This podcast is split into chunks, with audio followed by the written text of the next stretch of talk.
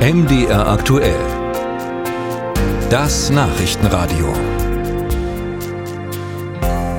Um das Risiko von Zahlungsausfällen einzuschätzen, lassen Firmen oft Wirtschaftsauskunft teilen, die Bonitätsrisiken der jeweiligen Kunden berechnen. Die Praxis, die nennt sich Scoring.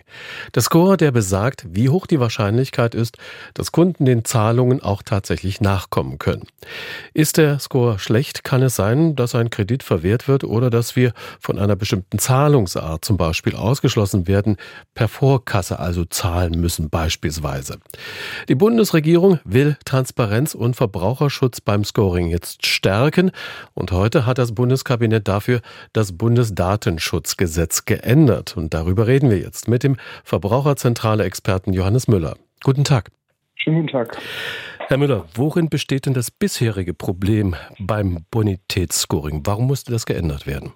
Also da gibt es quasi zwei große Problembereiche. Das eine betrifft die Transparenz. Also es war und ist immer noch für Verbraucher sehr schwer festzustellen, äh, wie die Daten, die die Auskunft teilen, wie die Schufa zum Beispiel über mich gesammelt hat, in meinen Score hineinwirken. Also welche Informationen über mich der Grund dafür waren, dass ich einen schlechten Score und damit vielleicht auch keinen Vertrag bekomme.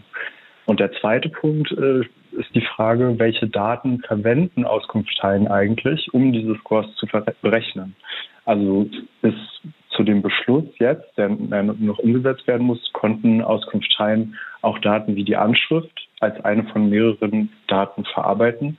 Und dann konnte es und kann es passieren, dass der Wohnort darüber bestimmt, ob ich einen guten Score und damit auch einen Vertrag bekomme.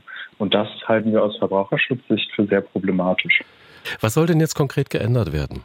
Also als erstes soll geändert werden, was für Daten ähm, überhaupt verarbeitet werden dürfen. Bisher war es so, dass äh, im Gesetz stand, die Anschriftendaten dürfen nicht alleinig verwendet werden. Damit wurde natürlich nicht ausgeschlossen, dass sie als einer von vielen Punkten äh, verwendet werden. Und der Vorschlag der Bundesregierung geht jetzt weiter und sagt, es dürfen gar keine Anschriftendaten mehr verarbeitet werden. Es darf kein Name der Verbraucher für die Berechnung des Scores verwendet werden, keine Kontoinformationen, keine Gesundheitsdaten. Also gehen da einen wichtigen Schritt in Richtung Verbraucherschutz.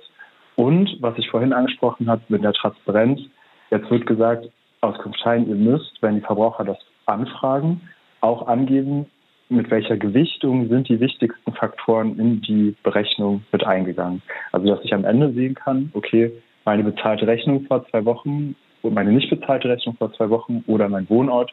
Das war der Grund, warum mein Score so schlecht ist. Und das ist dann auch wieder ein wichtiger Schritt. Und durch diese Gesetzesänderung wird die Transparenz beim Scoring tatsächlich verbessert? Da sind wir äh, skeptisch als VZBV, weil äh, die Bundesregierung hier diese Anforderungen nur auf Grundlage von der europäischen Gesetzgebung überhaupt erst beschließen durfte. Und diese äh, europäische Gesetzgebung beim Fall vom Scoring leider sehr unbestimmt ist. Also es geht um die Frage, die auch der Europäische Gerichtshof vor kurzem ähm, behandelt hat. Ab wann ist der Score maßgeblich in der Entscheidung äh, ein, in die Entscheidung eingeflossen? Wenn dem so ist, dann gelten die Regelungen, die jetzt die Bundesregierung vorschlägt, die wir total gut finden. Aber die Frage, wann das der Fall ist, ist nicht abschließend geklärt. Und damit besteht weiter Rechtsunsicherheit für Verbraucher. Dürfen eigentlich alle möglichen Daten über den Verbraucher gesammelt und bewertet werden? Gibt es da Einschränkungen? Äh, genau, die Einschränkungen, die jetzt vorgeschlagen werden, äh, sind halt, dass also keine Kategorien oder besondere, besonders sensible Daten verwendet werden dürfen. Also sowas wie ethnische Herkunft, politische Anschauung, Gewerkschaftszugehörigkeit, Gesundheitsdaten. Das darf alles nicht verwertet werden. Auch keine Anschriftendaten, keine Kontoinformationen. Da macht die Bundesregierung jetzt quasi große Fortschritte. Und was auch vorher schon war, Daten, die wirklich gar keinen, also wirklich überhaupt keinen Bezug haben äh, und gar keine Aussagekraft, also sowas wie die Lieblingsfarbe oder sowas, das durfte davor auch schon nicht verarbeitet werden.